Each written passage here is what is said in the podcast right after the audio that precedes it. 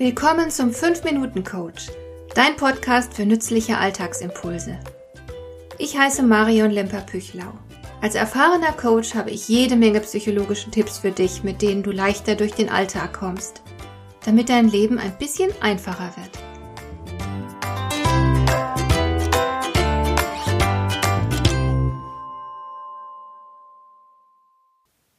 Ein guter Ruf kann nicht schaden und bringt allerlei Vorteile mit sich. Man wird dich eher zu schätzen wissen. Du gewinnst mehr Aufmerksamkeit und Respekt, wenn dir ein guter Ruf vorauseilt. Was andere über dich denken, hat selbstverständlich Bedeutung und kann unter Umständen über dein Schicksal entscheiden.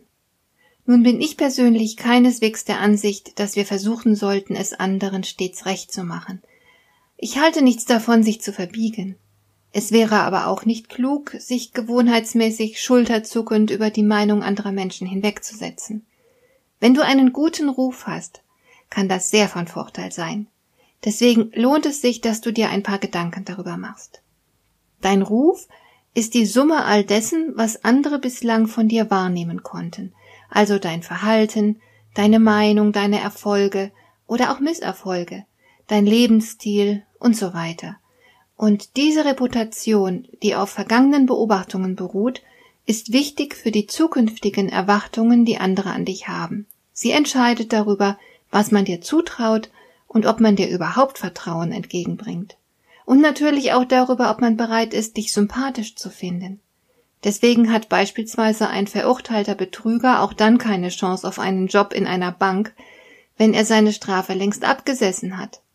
In diesem Zusammenhang fällt mir spontan wieder ein Sprichwort ein, das meine Mutter früher oft zitiert hat.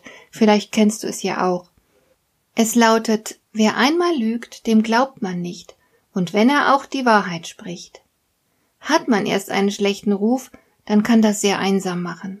Andererseits kann dir ein guter Ruf Respekt und Vertrauen einbringen. Die Menschen kommen dann womöglich von sich aus auf dich zu. Das kann nicht zuletzt unter geschäftlichem Aspekt sehr vorteilhaft sein. Es lohnt also auf jeden Fall mal darüber nachzudenken, was du für deinen guten Ruf tun kannst. Und dafür ist es sehr nützlich, dass du Pluspunkte bei anderen sammelst. Das bedeutet, dass du in irgendeiner Form ihre Bedürfnisse befriedigst. Das kann mit einem freundlichen Gruß beginnen, bei dem der andere spürt, dass er als Person wirklich gemeint ist. Alles, womit du die Bedürfnisse anderer befriedigst, wird dir Pluspunkte einbringen. Wenn du ein großzügiger und wohlwollender Mensch bist, gewinnst du automatisch Sympathie und Vertrauen. Es ist aber auch wichtig, dass du aus der Masse herausragst, wenn du eine Reputation aufbauen willst, denn alles Durchschnittliche wird ganz schnell wieder vergessen. Wenn du alles so machst wie die Mehrheit, fällst du niemandem auf. Man findet dich dann vielleicht ganz nett, aber du hast keinen Ruf. Du bist eher unscheinbar oder sogar unsichtbar. Du musst dich also mit irgendetwas hervortun.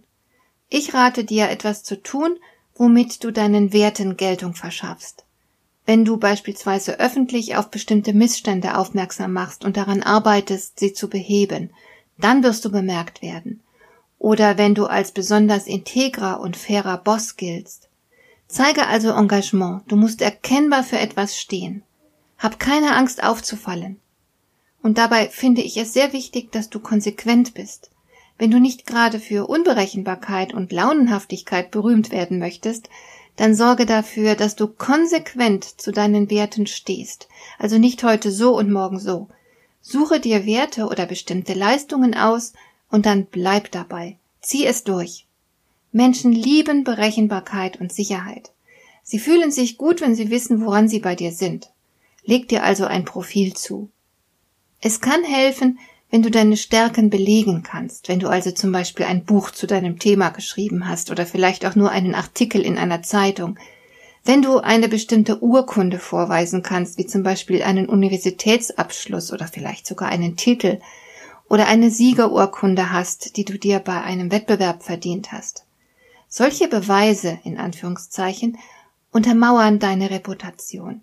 Sie sind zwar höchstens die halbe Miete, weil du letzten Endes an deinem Verhalten gemessen wirst, aber sie können keinesfalls schaden. Und überlege dir auch unbedingt, in welchem Kontext du dir die Reputation aufbauen möchtest. Denn du kannst und sollst es natürlich nicht jedem recht machen, also Wer genau soll eine hohe Meinung von dir haben? Du darfst nicht jeden beeindrucken und von dir überzeugen wollen, das würde auf Selbstverrat hinauslaufen. Manchmal muss man auch der Welt den Stinkefinger zeigen können. Was mich an einen Reim von Wilhelm Busch erinnert, der geschrieben hat, ist der Ruf erst ruiniert, lebt sich's völlig ungeniert. Hat dir der heutige Impuls gefallen? Dann kannst du jetzt zwei Dinge tun. Du kannst mir eine Nachricht schicken mit einer Frage, zu der du gerne hier im Podcast eine Antwort hättest. Du erreichst mich unter info@lemper-püchlau.de.